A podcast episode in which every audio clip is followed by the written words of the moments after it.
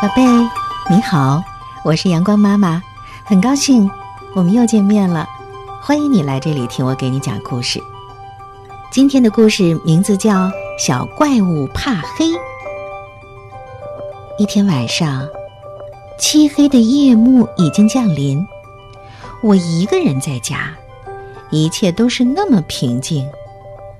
突然，屋顶传来一阵声音，沙。什么东西呀？是歹徒，是强盗。哦，我可是一个人在家啊。那是什么在那儿又抓又爬的呢？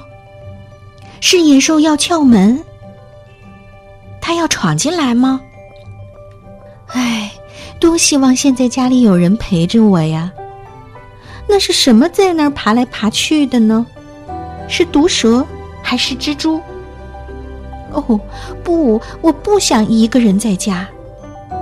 咦，那是谁在敲门？敲个不停。啊，原来是大怪物。这下好了，什么都不用怕了，因为大怪物一直都是最勇敢的。大怪物敢爬上屋顶，所以不用担心有歹徒和强盗。大怪物敢空手拿着有毒的荨麻草，所以也不用怕野兽。大怪物敢活吞蚯蚓和长虫，所以更不用怕毒蛇和蜘蛛。你什么也不怕是吧，大怪物？是啊，我从来都不害怕。大怪物说：“谁不想有一个像大怪物一样的朋友呢？”他又强壮又勇敢。可是，窗外突然传来了声响。那是什么声音？大怪物大喊着。窗户上竟然出现了怪兽的影子。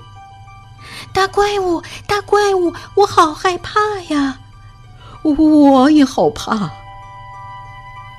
可是，可是，你不是说你什么都不怕吗？呃，以前我还真不知道，原来世界上真的有怪兽。这时，我突然想到了一个好主意，问：“那么，怪兽有害怕的时候吗？”大怪物说：“所有人都有害怕的时候啊。”于是，我知道我们该怎么做了。走开！丑妖怪！就这样，我们齐心协力的把怪兽给赶走了。大怪物对我说：“你真是个天才！”